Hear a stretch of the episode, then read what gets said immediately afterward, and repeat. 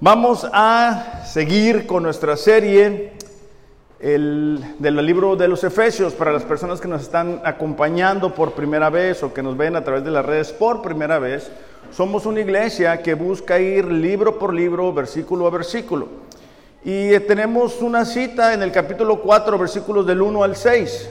Ya hemos estado ahí durante dos semanas hablando del andar digno dando algunas características y virtudes de ese andar digno. Y hemos dicho que el andar digno es básicamente vivir coherentemente con lo que somos en Cristo. Es decir, vivir de acuerdo a la nueva identidad que tenemos, no por nuestras fuerzas, no por nuestras capacidades, sino por el poder que ahora habita en nosotros, que es el Espíritu Santo. Esa es la gracia de Dios sosteniéndonos y ayudándonos a vivir de una forma distinta. Por eso es que antes vivíamos de cierta forma, teníamos ciertas ideas y cuando llegamos a Cristo, todo eso cambia. Entonces Efesios capítulo 4, versículos del 1 al 6 dice, yo pues prisionero del Señor, les ruego, dice Pablo, les ruego que ustedes vivan de una manera digna de la vocación con que han sido llamados, que vivan con toda humildad y mansedumbre.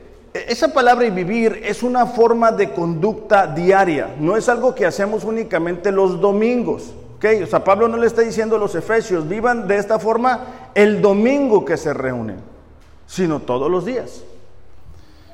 Que vivan con humildad, mansedumbre y con paciencia. Cada una de estas ya la hemos visto semanas anteriores, pero aquí es donde estamos soportándose unos a otros en amor, esforzándose por preservar la unidad del Espíritu en el vínculo de la paz. Hay un solo cuerpo, un solo Espíritu. Así también ustedes fueron llamados en una misma esperanza de su vocación. Un solo Señor, una sola fe, un solo bautismo. Un solo Dios y Padre de todos, que está sobre todos por todos y en todos. Vamos a orar. Dios, te damos gracias por la bendición de estar aquí reunidos como tu iglesia. Te damos gracias, Señor, porque si estamos aquí es porque necesitamos escuchar esta palabra. Pero no únicamente eso, necesitamos vivirla. Te damos gracias porque tu Espíritu Santo nos capacita a hacerlo. Te pedimos que nos ayudes a prestar atención, que nada nos distraiga y que podamos tener claro lo que tú nos estás diciendo a cada uno de nosotros, para vivir de esa forma digna que a ti te agrada. En el nombre de Jesús, amén. Ok, el día de hoy vamos a ver las últimas dos virtudes de este andar digno y la primera de ellas es soportar, ¿verdad? En amor a las personas que nos rodean, soportándose unos a otros en amor. Esta palabra soportar es la palabra resistir algo o difícil que es desagradable, es resistir algo difícil o desagradable. Tiene la idea de soportar las flaquezas de las personas que nos rodean. No es únicamente tolerarlo, hay una diferencia. Cada uno de nosotros, especialmente si estamos bendecidos con una esposa o un esposo, somos diferentes, pensamos diferentes, tenemos un trasfondo distinto. Pero la Biblia nos manda no a tolerar. Hay gente que es buena para tolerar, es decir, tú te aguantas. Te aguantas, ¿verdad? Es una persona que es así, así. Y tú la aguantas, estás en un lugar y la aguantas. O lo aguantas, según sea el caso. Pero, pero el andar digno que Pablo está diagnosticando aquí es uno que es capaz de soportar las flaquezas que ayudas a la persona que está a tu lado, que le acompañas a llevar esa carga. Volvemos a lo mismo, cada uno de nosotros somos distintos, funcionamos de manera distinta, tenemos talentos y dones diferentes, pero todos tenemos el mismo valor. ¿Ok? Entonces lo que Pablo está diciendo es, dice, ustedes deben de soportar, es decir, esta, esta palabra tiene la idea de, de cargar hasta llevar a otro punto esa carga a los hermanos. Entonces hay hermanos que batallan con ciertas cosas. Hay hermanos que batallan para orar. La idea no es que lo toleremos y que digamos, ah, no pasa nada, Dios te ama. No, la idea es cargar a ese hermano y llevarlo, ayudarle, motivarle, empujarle a que pueda salir adelante. Esto, esta clase de amor no es de origen humano. La palabra para este amor es la palabra ágape, que es un amor que es incondicional. Vamos a descubrir que existen tres palabras diferentes para traducir la palabra amor. Específicamente la palabra ágape es el amor de Dios. Y es cuando se da de manera voluntaria, sin importar que se reciba o no algo a cambio. Por eso es que la Biblia dice, ¿verdad? De tal manera amó Dios al mundo que dio a su único hijo para que, que, en él crea, no se pierda, mas tenga vida eterna. Él tuvo amor y él dio, sin esperar. Nosotros necesitamos tener esa conciencia de que debemos de amarnos sin esperar nada a cambio. Porque luego, luego hacemos algo según nosotros, porque somos cristianos, y la persona no responde como tú quisieras. Y nos entristecemos y nos amargamos y andamos ahí heridos del corazón. Pero el amor ágape no espera nada a cambio. Tú lo haces porque entiendes que Dios te ha capacitado para ayudar a ese hermano porque es el Espíritu Santo habitando en nosotros. Ahora, yo entiendo que hay gente que es difícil de amar, pero Dios nos dio el ejemplo. Dios nos amó aun cuando nosotros estábamos alejados de Él, cuando estábamos pecando, cuando nos burlábamos de Él. Ahora, Romanos 5:5 dice, esa es la espera y esa esperanza no acabará en desilusión pues sabemos con cuánta ternura nos ama Dios, porque nos ha dado el Espíritu Santo para llenar nuestro corazón con su amor. Este pasaje es muy importante porque hay veces que nosotros decimos, es que no siento amar, no se me da, yo no soy así, a mí no me enseñaron, nunca lo vi, mi papá no fue así, mi mamá no era así, no tengo hermanos. Ok, esas son excusas, pero no es una realidad, una verdad. Aquí el pasaje está diciendo, ok, Dios envió su Espíritu Santo a la vida de cada creyente para habilitarlo a amar de la misma forma que Dios nos amó. Eso implica que muchas veces vamos a tener que salir de nuestra área de confort. Muchas veces vamos a tener que salir de lo que nosotros queremos hacer, de lo que tenemos planeado, de nuestra agenda, de nuestra comodidad. Pero si estamos habilitados, si podemos hacerlo. Nada más que está la carne que te dice, ah, no le hagas caso, hombre, no hagas nada. Que se aguante, que aprenda, tiene que aprender. Y, y pues le hacemos caso, ¿verdad? Y no ayudamos a cargar al hermano o a la hermana. Bueno, les dije el amor este, ágape, que es el que se da de manera voluntaria, no espera nada a cambio. Pero hay otro tipo de amor, que es el amor eros. Este tipo de amor es el amor a uno mismo. Se interesa en otros solo en la medida que puede obtener algo de ellos. Esto es humano. Es cuando tú miras que alguien te puede ayudar y entonces te portas bien buena onda porque sabes que te conviene humanamente hablando. Como cristianos no deberíamos de vivir con este amor.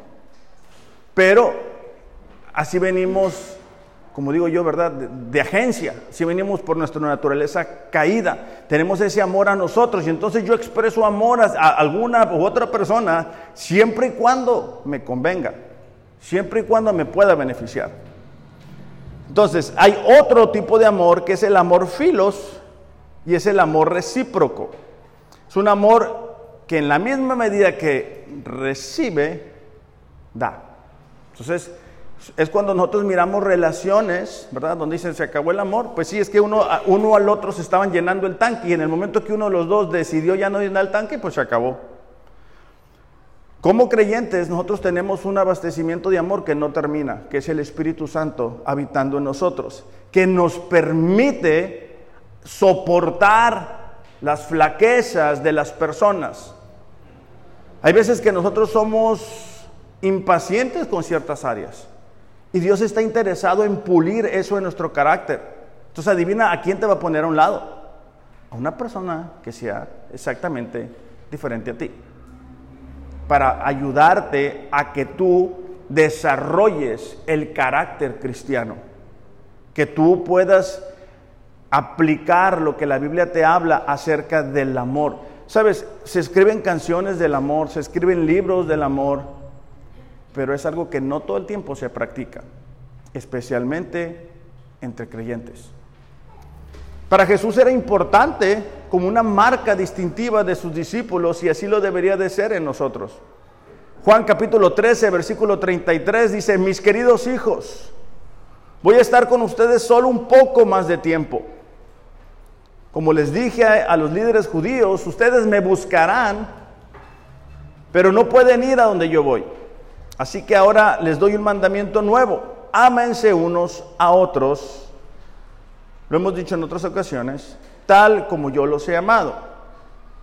Era una constante que los discípulos dudaban, se equivocaban, cometían errores, les faltaba la fe, pero aún así Jesús les amó. Es una constante para nosotros que fallamos, pecamos, cometemos errores y Dios nos perdona, ¿verdad? Vamos con Dios y le decimos, ¿sabes qué? Perdóname, me volví a equivocar. Okay. Así Así espera Dios que nosotros nos amemos unos a otros. Ustedes deben amarse unos a otros, dice.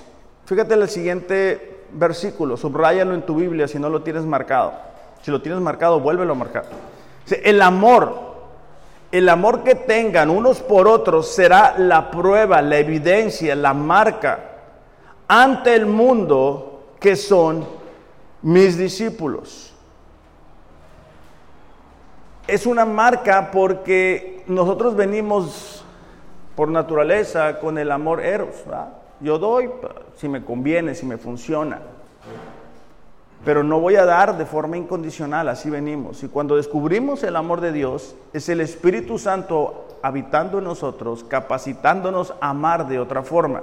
Entonces, cuando nosotros decimos, es que a mí no se me da, es que yo no puedo, es que no pasas tiempo con Dios en comunión con Él. A veces que leemos la Biblia, pero no oramos. Y cuando oramos, le permitimos a Dios que nos pueda hablar. O sea, que nos pueda decir, ¿sabes qué? Tienes una mala actitud con esto.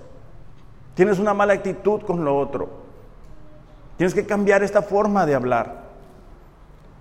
Si leemos mucho, es muy bueno leer la Biblia, nos motivamos, pero cuando leemos demasiado la Biblia y no oramos, nos volvemos muy críticos, juzgamos a todo. Pero cuando oramos, igual que leer la Biblia, Dios puede hablarnos y mostrarnos en qué áreas estamos batallando. Entonces el amor cristiano es la predisposición a aceptar y querer a los demás tales como ellos son y no como yo pienso que deberían de ser. Por eso se acaban las relaciones, por eso se acaban las amistades, porque llegó un punto donde alguien dijo, es que yo quería que él hiciera esto y no lo hizo y entonces, ¡pum!, se acabó el amor. Pero debemos aceptarnos, somos diferentes, somos distintos. Proverbios 10:12 dice, el odio despierta rencillas, pero el amor cubrirá todas las faltas. Este cubrir no es un solapar.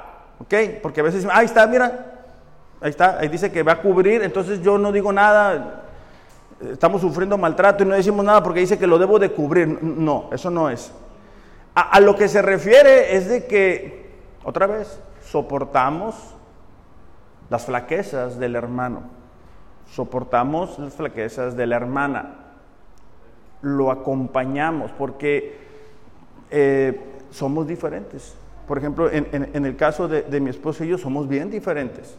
Los que nos han acompañado a comer ya se han dado cuenta. y es muy paciente. Yo soy muy desesperado. Ella va a una velocidad, yo voy a otra velocidad. No significa que ni ella ni yo estemos bien. Significa que somos distintos. Y entonces el tener amor nos va a ayudar a mí a saber esperar y a ella a apurarse un poquito. ¿Ok? Proverbios ahí mismo, 17.9, dice, el que perdona la ofensa cultiva amor. Constantemente nos, nos van a lastimar, nos van a ofender, ¿verdad? Pero cuando perdonamos eso, lo que se espera, vamos a decir, como cosecha, es el amor. El que insiste en la ofensa divide a los amigos. Es esa persona que tiene un registro ahí matemático de contabilidad de todos los errores que ha cometido el esposo, la esposa o la familia y los tiene ahí guardados. Y dice que ya lo perdonó la perdonó. Pero tú lo escuchas y te vuelve a contar la misma historia. ¿Qué crees? No, me pagaron bien mal y que no sé. Ay Dios. Entonces no le dan, este, ¿cómo se dice? Vuelta a la página. Entonces ahí se van desangrando por la vida, por esa herida que alguien les cometió. ¿va? NTV, nueva traducción viviente, me gusta como lo dice porque expresa así, cuando se perdona una falta, el amor florece. Pero mantenerla presente separa a los amigos íntimos. Entonces, es perdonarnos, es, es entender que cada uno de nosotros somos diferentes. De hecho, en, en su primera carta a Juan, él expresa que el amor es, es algo básico en el carácter de un cristiano. Vamos a leer algunos versículos en el capítulo 3. Vamos a empezar en el versículo 10. Dice, podemos identificar quiénes son hijos de Dios y quiénes son hijos del diablo. Así o más claro. Todo el que no se conduce con rectitud y no ama a los creyentes no pertenece a Dios. Así o más claro. Versículo 14. Si amamos a nuestros hermanos en Cristo, eso demuestra que hemos pasado de muerte a vida. Pero el que no tiene amor, sigue muerto. Estamos hablando del amor ágape, ¿ok? El que se da de forma voluntaria. En esto conocemos lo que es el amor, en que Jesucristo se entregó su vida por nosotros. Así también nosotros debemos entregar la vida por nuestros hermanos. Si alguien que posee bienes materiales ve que su hermano está pasando necesidad y no tiene compasión de él, ¿cómo se puede decir que el amor de Dios habita en él? Está diciendo, alguien tiene economía y miras que alguien está pasando necesidad, a veces la costumbre es decir, ah, que Dios te bendiga, voy a estar orando por ti. Y está bien. Pero dice, ok, tienes que aplicarlo. Tienes que manifestar ese amor. Y, no todo el tiempo es economía. Pueden ser cinco minutos, puede ser palabras, puede ser un abrazo, puede ser una llamada, puede ser un mensaje. ¿Ok? Cada uno de nosotros tiene ciertas capacidades. A lo mejor no tenemos el dinero, pero tenemos una palabra, un pasaje que miramos y se lo decimos. Y volvemos aquí. Este pasaje y este amor, sí, es para la iglesia, pero comienza en casa. ¿Ok? O sea, esto debe de empezar para, para nosotros, con la esposa, con el esposo, con los hijos. Y ya después lo sacamos con los vecinos. Para que no queramos, ¿verdad? No, pues ya escuchaste el pastor, me voy a, voy a salir a, expresar mi amor al compadre, al amigo. No, sí, sí está bien, pero empieza en casa, em, es aquí en la iglesia. Y luego ya, porque dice que es la muestra ante el mundo de que somos sus discípulos. Versículo 18, y queridos hijos, dice, no amemos de palabra y de labios para afuera, sino con hechos y de verdad. ¿Por qué? Porque Juan entiende que, el ser humano tiende a decir, sí, yo te amo, sí, yo... Sí, pero dice, ok, de hechos, de verdad, que se vea. ¿Cuántas veces, verdad, decimos, no, sí, que estoy contigo y cuenta conmigo? Y, no es cierto. No, no pasa así. Entonces, nos damos cuenta de cómo el amor Se tiene que expresar con acciones, se tiene que expresar con palabras, se tiene que ver, es una evidencia de que somos discípulos, es una evidencia de que hemos pasado de muerte a vida, pero no es algo que yo puedo producir. O sea, yo no puedo decir, quiero amar más, quiero amar más y ya voy a amar más. Es el problema con los programas esos que ahora están muy de moda, ¿verdad? De, de la autoayuda y todo ese show. Pues sí, pero yo no soy la fuente de nada. Yo necesito que el Espíritu Santo me, me habilite, me capacite. Por eso es que Gálatas dice, anden en el Espíritu y no en la carne. Hay una batalla. Pablo nos dice o nos da un ejemplo de cómo, cómo él expresaba ese amor a las iglesias. Pablo fue un apóstol que usó Dios para levantar iglesias y que estuvo expuesto a que la gente no respondiera necesariamente como él quería, pero él no retiró ese amor sobre las iglesias. Primera de Corintios capítulo 4 versículo 12 dice, nos, nos cansamos trabajando, dice, con nuestras manos para ganarnos la vida. Bendecimos a los que nos maldicen. Somos pacientes con los que nos maltratan. O sea, Pablo estaba diciendo, esta es la forma de, realmente vivir en el amor.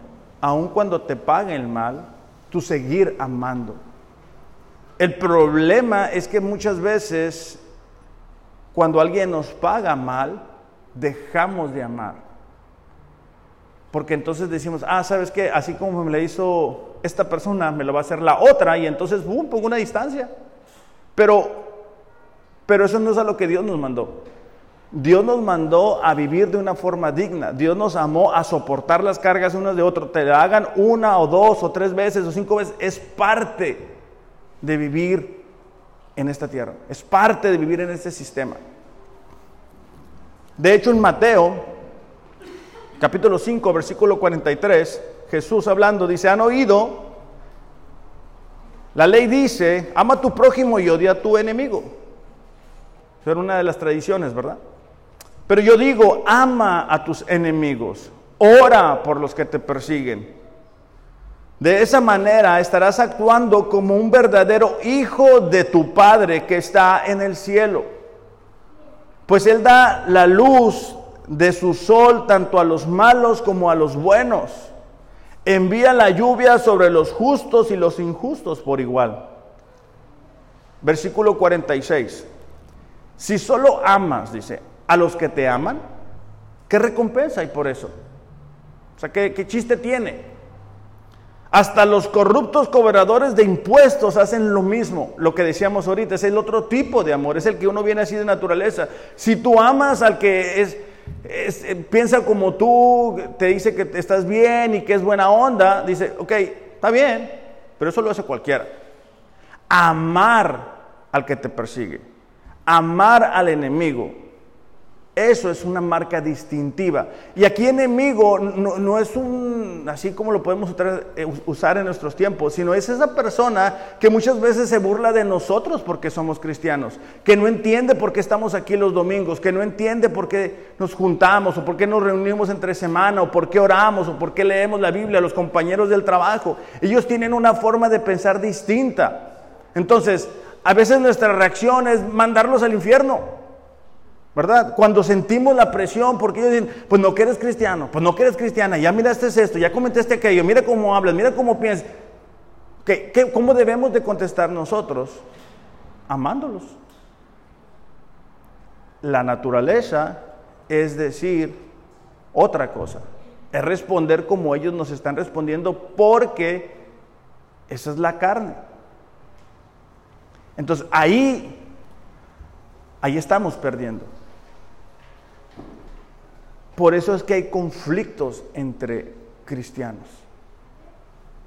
Porque no logramos entender esto. Tenemos que amar, aun cuando alguien piense diferente, hay que amarlo. Aun cuando tú digas buenos días y la persona no te conteste, hay que amarlo. ¿Por qué? Porque así Dios te amó. Porque no eres tú en tus fuerzas, es, es Dios habitando en ti. Es Dios usándote a ti. Dice, si solo es amable con tus amigos, ¿en qué te diferencias de cualquier otro? Hasta los paganos hacen lo mismo. Si, tu Biblia tiene letras de Jesús en rojo, ahí está en rojo, ¿eh? Pero tú debes de ser perfecto, dice. Así como tu Padre que está en el cielo es perfecto. Esto nos lleva a la otra virtud. Y en esta otra virtud, quiero que prestemos mucha atención porque siento que es donde necesitamos reforzar lo que nos queda de este 2022 y el 2023 y hasta que Jesús vuelva. Efesios 4:3 dice, esforzándose por preservar la unidad del Espíritu en el vínculo de la paz. Cuando hablamos de la unidad, nosotros tendemos a decir, ah, ok, aquí estamos unidos. Aquí estamos, somos unidos. No, estamos juntos, no estamos unidos. Otro problema, otra confusión es que decimos, sí, hay que estar unidos, avísenme. Y, y yo les sigo la corriente. O sea, cuenten conmigo. Pero no es lo que la Biblia nos manda hacer. Dice esforzándose. La reina Valera dice solícitos en guardar la paz. Esta palabra esforzarse significaba trabajar arduamente por un objetivo. Entonces la pregunta para nosotros es, ¿estás tú trabajando arduamente por la unidad de la iglesia? estás trabajando arduamente por la unidad de tu familia. Estás trabajando arduamente por la unidad en tu trabajo. Si me dices que sí, te preguntaría, ¿cómo? ¿Qué estás haciendo? ¿Qué estás haciendo tú para esforzarse en que haya unidad? ¿Qué acciones estás tomando? Otra, otra significado de la palabra esforzarse es diligentemente. Es cuando haces algo constantemente, con frecuencia, prestando atención. No es algo que se da por casualidad. Entonces Pablo está diciendo, ustedes deben de trabajar con diligencia en la unidad. Déjame te digo que es unidad, porque a lo mejor te digo, pensamos que estamos aquí y ya estamos unidos. Es la propiedad que tienen las personas de no dividirse, ni fragmentarse o destruirse. Acuerdo de varias personas en torno a una opinión, propósito o interés. Podemos estar aquí y cada quien tiene un interés distinto. Podemos estar pensando, ya me quiero ir a comer, tengo sueño, tengo frío, tengo, ya me quiero ir.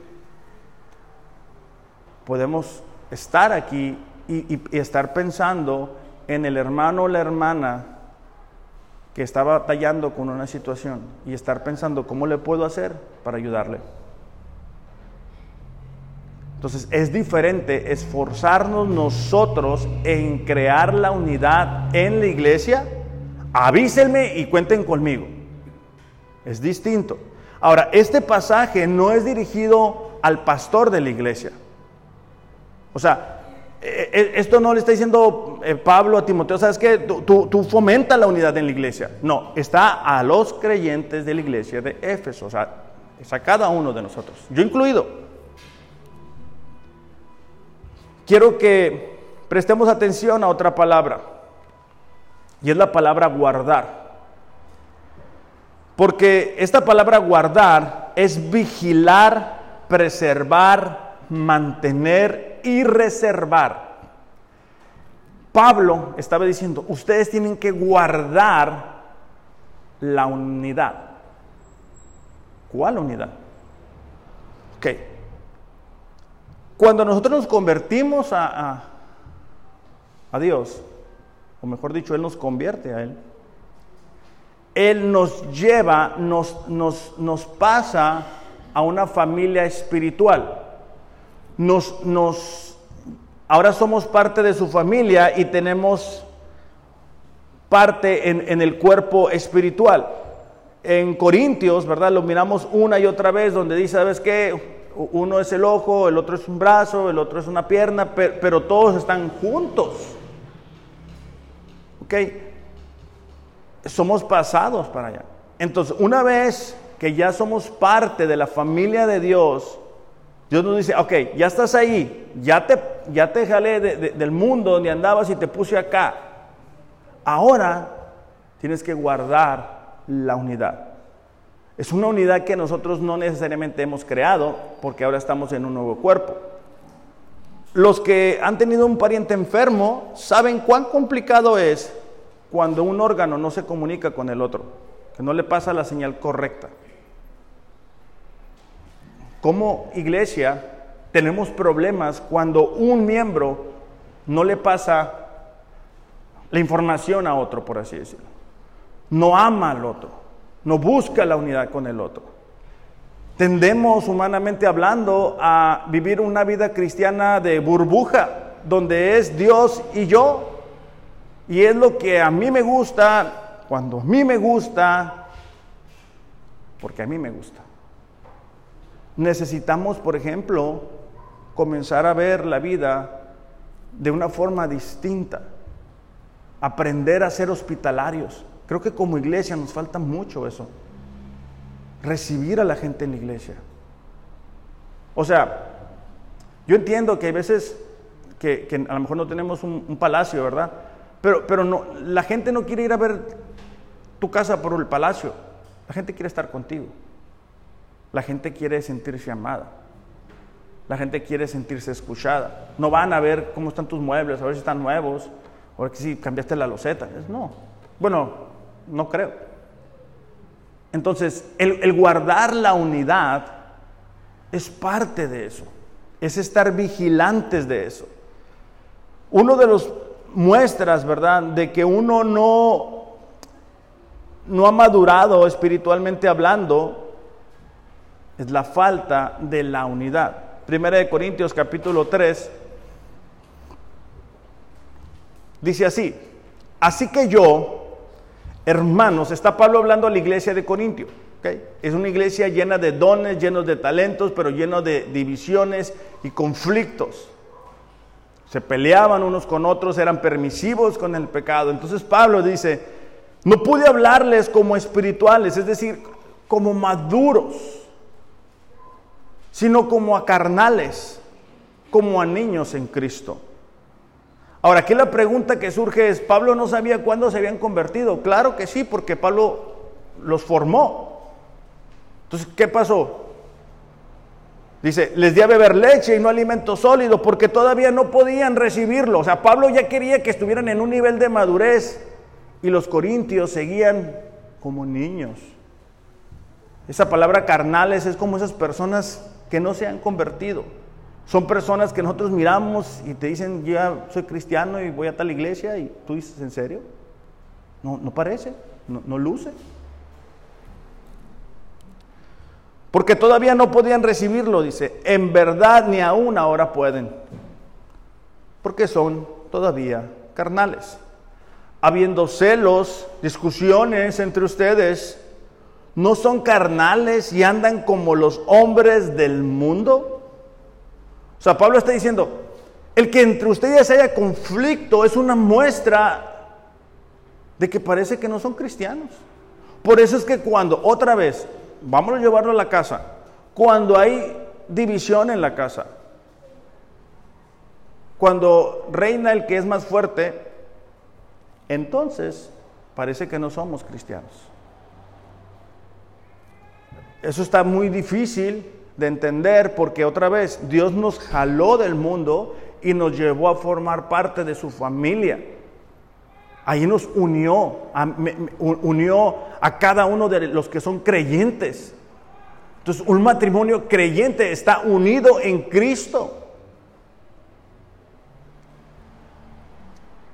En 1 Corintios, ahí adelantito, 4.7 dice, Pablo, porque dice, ¿quién te distingue?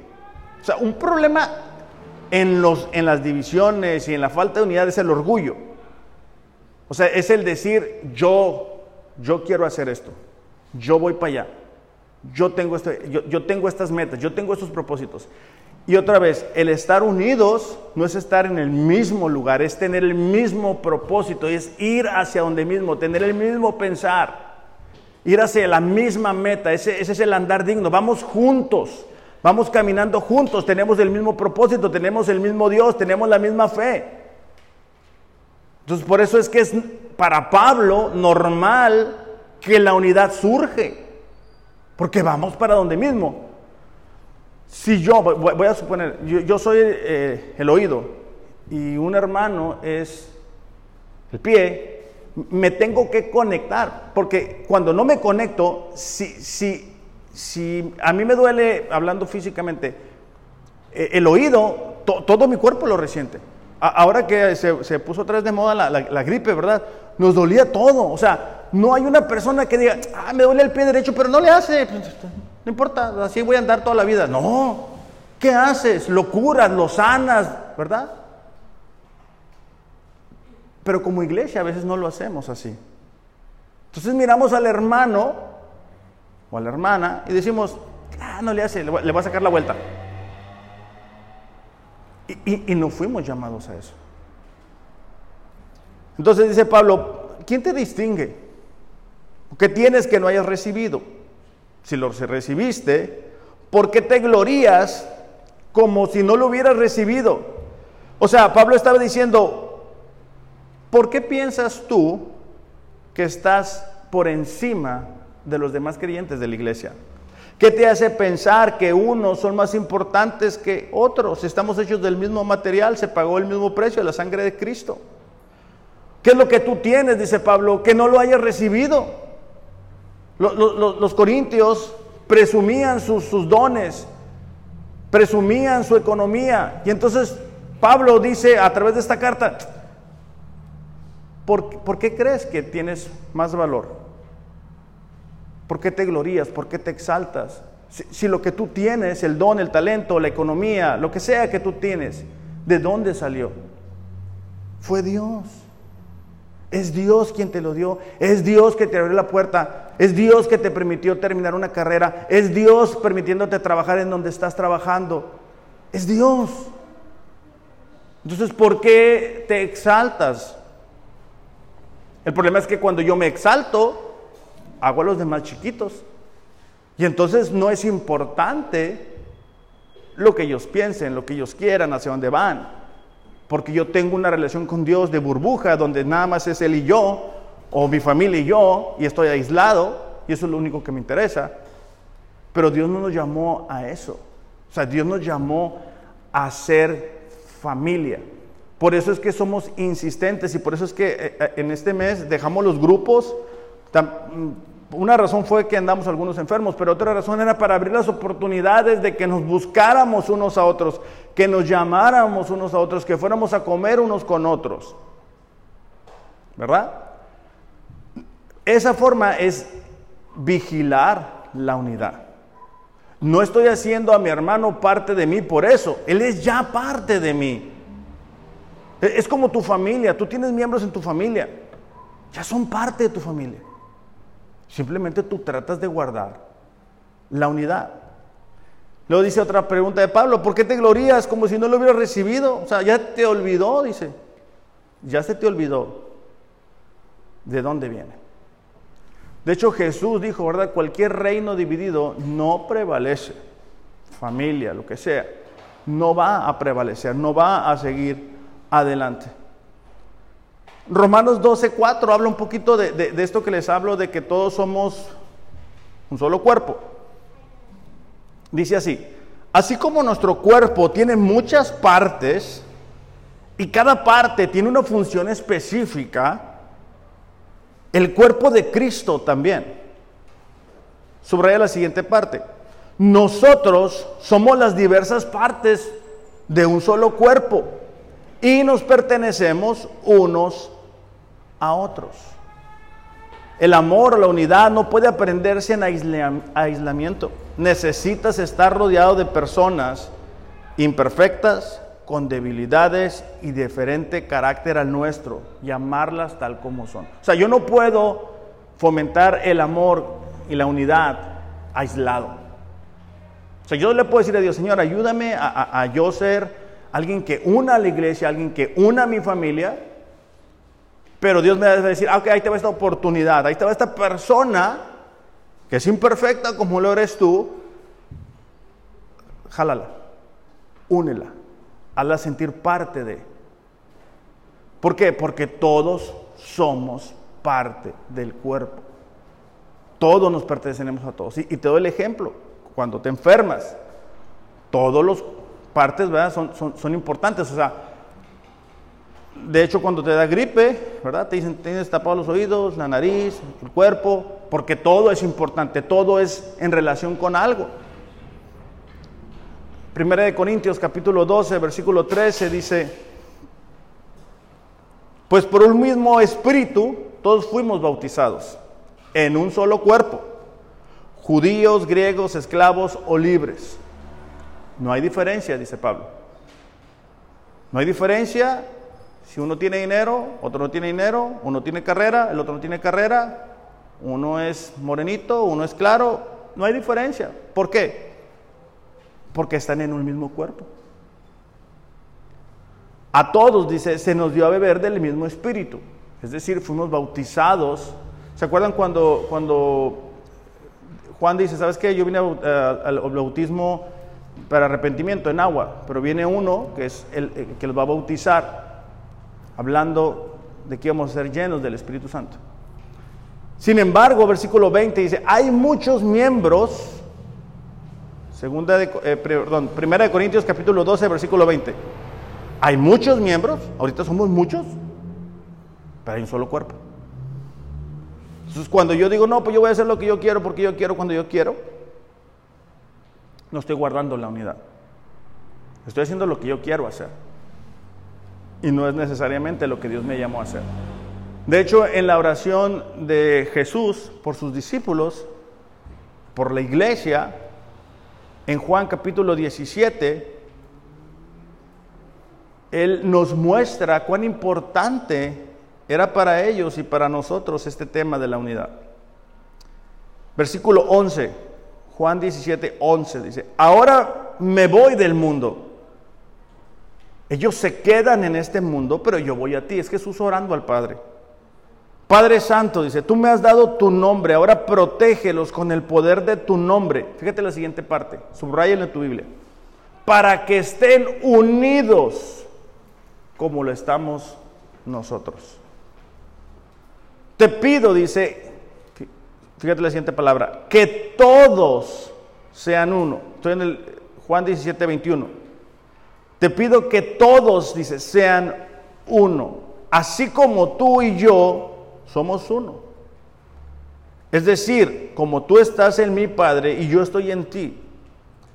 Y que ellos estén en nosotros para que el mundo crea que tú me enviaste. Otra vez, la importancia de la unidad es, mostrarle a la demás gente que hemos nacido de nuevo. Cuando la gente nos ve unidos, damos testimonio. Por eso es que duele tanto a las iglesias cuando hay divisiones, cuando hay divorcios, cuando hay separación, porque le estamos diciendo al mundo, no nos podemos poner de acuerdo. Ah, somos cristianos, pero tenemos la misma Biblia, pero no nos podemos poner de acuerdo. él piensa de una forma y yo pienso de otra forma y pues vamos a separar. Versículo 22 dice, les he dado la gloria que tú me diste para que sean uno como nosotros somos uno. Yo estoy en ello, tú estás en mí, para que gocen de una unidad tan perfecta que el mundo sepa que tú me enviaste y que los amas tanto como me amas a mí. Ariel, ¿puedes pasar, por favor? Entonces, es importante esto. La unidad es algo que nosotros debemos de vigilar, no es que está sobre el liderazgo o sobre ciertas personas. Todos debemos de, esforzarnos con diligencia a hacerlo. En la Biblia vamos a encontrar muchos versículos que dicen, ámense unos a otros, aconsejense unos a otros, consuélense unos a otros, porque todos pasamos por diferentes momentos. A lo mejor ahorita unos estamos atravesando una prueba difícil y viene alguien y te ayuda, y así es la vida cristiana.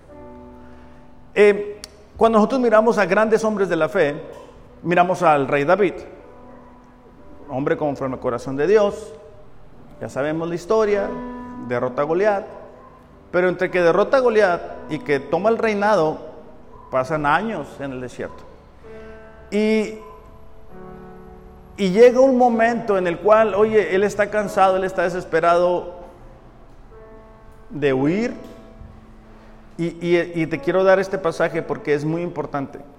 En 1 Samuel capítulo 23, versículo 16 dice, Jonathan fue a buscar a David. Esta parte es bien importante, subrayala en tu Biblia y márcala en tu corazón. Jonathan fue a buscar a David. A veces humanamente decimos, ah, yo voy a ser su amigo si me habla, si me busca. Aquí estoy. Él ya sabe que aquí estoy. Ella sabe que, puede contar conmigo. Él me puede hablar. Y no es así. Porque dijimos que el, amor ágape e, e, es el amor voluntario. Entonces, Jonathan sabe de la situación de David. Él es consciente. Él sabe que David anda correteando. Él no dice, bueno, pues, pues hay que Dios lo bendiga. No, él va y lo busca. Y, eso es para nosotros importante porque tenemos que aprender a, buscarnos unos a otros en nuestra necesidad, en nuestra prueba, en nuestra dificultad. Nosotros sabemos que ciertas personas están batallando con ciertas cosas. Tenemos los grupos de WhatsApp, los ponemos ahí, hay que buscar a esta persona, hay, que orar por aquella persona, tenemos esta situación, vamos a buscar, ¿qué onda? ¿Cómo amanecimos? Que estamos buscando no estoy cruzado de brazos y decir, bueno, pues ya saben, hay que unirnos, cuenten conmigo. No, es buscarnos, es actuar, es voluntad. Entonces Jonathan fue a buscar a David y lo animó a que permaneciera firme en su fe en Dios. No tengas miedo, le aseguró Jonathan. Mi padre nunca te encontrará Tú vas a ser el rey de Israel. Yo voy a estar a tu lado como mi padre lo sabe bien. Jonathan nos da un ejemplo de, cómo, cómo, luce el amor y, el buscar la unidad. Jonathan va y busca a David, pero le lleva esa palabra de parte de Dios. Le recuerda las promesas de Dios. Déjame te pregunto esto. ¿Cuándo fue la última vez que tú fuiste a buscar a alguien? O sea, ¿cuándo fue la última vez que tú de una manera desinteresada le marcaste a alguien, te tomaste un espacio y dijiste, ¿sabes qué? Sé, que está batallando con esto. A lo mejor no estamos de acuerdo con todo lo que está haciendo, pero, pero, pero sé qué es lo que tengo que hacer. Porque otra vez podemos tomar la postura de, bueno, pues aquí estoy. Siempre se trata de mí. Siempre se trata de que me ayuden a mí, que me aconsejen, que me apoyen. Ya, todo el tiempo. Estamos jugando con el yoyo. -yo. Y la vida cristiana no es eso. Si hubiera sido así, Jesús no baja porque Jesús vino a mostrarnos la forma de vivir. Él se entregó por nosotros y nos mostró cómo luce el amor en la vida de una persona.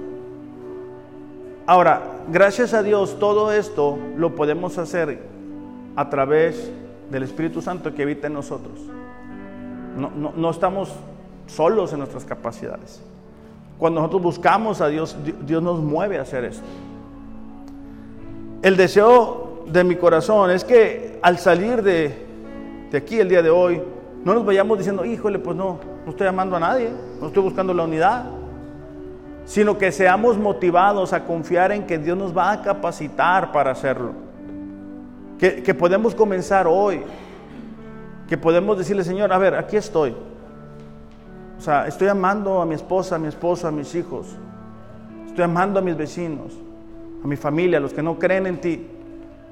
Estoy amando a la gente de la iglesia, Señor. Les estoy mostrando, les estoy mostrando que, me intereso en ellos. Les doy un abrazo, lloro con ellos, me alegro con ellos o, o no.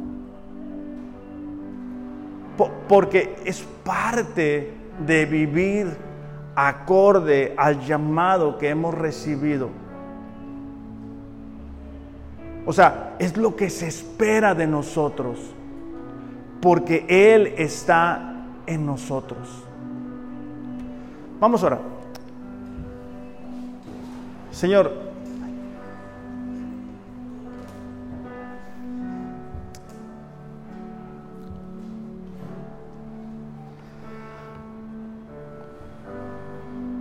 Señor, ¿cuánto te necesitamos? Qué fácil es, Señor, olvidarnos de la gente que nos rodea. Intentar vivir únicamente de acuerdo a lo que queremos que tú hagas por nosotros. A que respondas nuestras oraciones, que cumplas nuestros anhelos.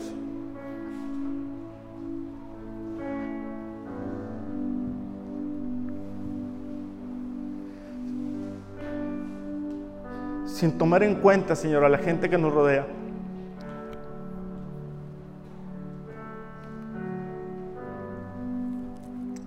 Padre, ayúdanos.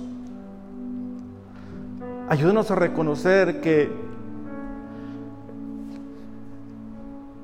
que muchas veces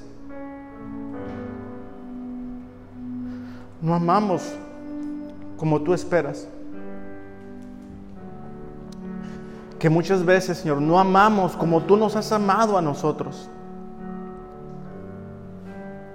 Que muchas veces, Señor, miramos a la persona a nuestro lado y, no le ayudamos con sus flaquezas.